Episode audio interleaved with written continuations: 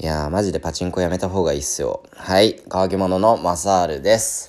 はい、もうん、さの収録早々パチンコの話かよって思うかもしれないんですけど、まあ、ほんとパチンコね、まあ、本当に障害収支ね、絶対負けてます、僕も赤字です。うん。今んとこね。まあ、それを取り戻そうと日々頑張ってるわけなんですけど、まあ、絶対そんなことできんのっすよね。うん。なんでもうこれ以上赤字が進まないうちにやめた方がいいと思うんですけど、はい。まあそんなパチンカスマサルなんですけど、最近のパチンコ代すごいって話をちょっとさせてください。うん。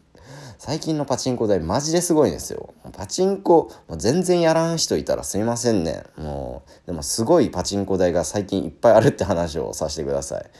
もうとにかく最近のパチンコ台ってでかいんですよね。うん。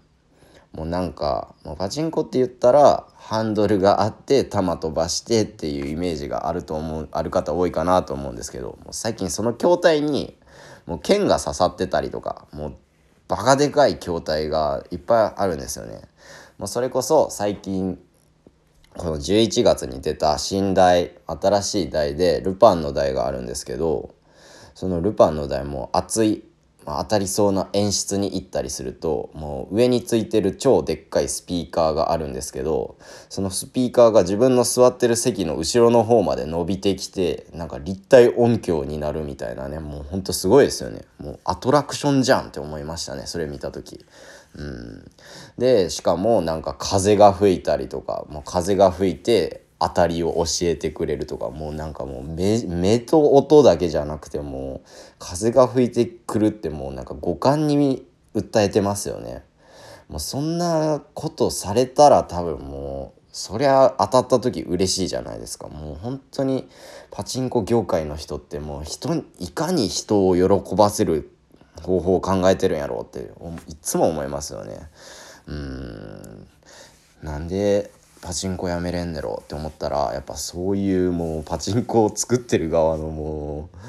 工夫には負けちゃいますよね。うん。まあかといってねまあ面白いから皆さんも言ってくださいとは僕も言わんのですけどうん。はい。まあでもね最近はなんか YouTube とか見るとなんかパチンコの負けない方法とかとか、ね、いっぱい出てくるんですよ。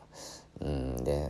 ちょっと前まではもうただただ打ちたい台を打ってみたいなことやってたんですけど最近はそういうのを見ることで少しだけなんか勝率が上がったんじゃないんかなみたいなちょっと勝手に思ってるんですけどうん。まあ世の中にはパチプロスロットのプロなんて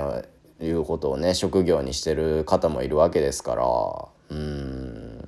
まあ、そういうのもちょっと考えたことはあるんですけど絶対無理僕は無理なんで、まあ、そういう道には走らんと思うんですけど、はい、もう皆さんもどうですかねちょっとパチンコに興味あったら僕とお話でもしてみましょう。まあそのうちやめると言ってもかれこれね何数年も経ってしまったんでまあでもねやっぱパチンコやめたとかって人の話聞くとなんかパチンコ以上に楽しいことを見つけれてる人が多いですかね。まあ僕ももう今は24歳なんですけど、まあこの先多分パチンコより楽しいことは5万とあると思うんで、まあ常楽しいことを探してパチンコをやめれるように頑張りたいと思います。それじゃあ、まあみんなもパチンコはやりすぎないように、まあやってないかみんな。バイバーイ。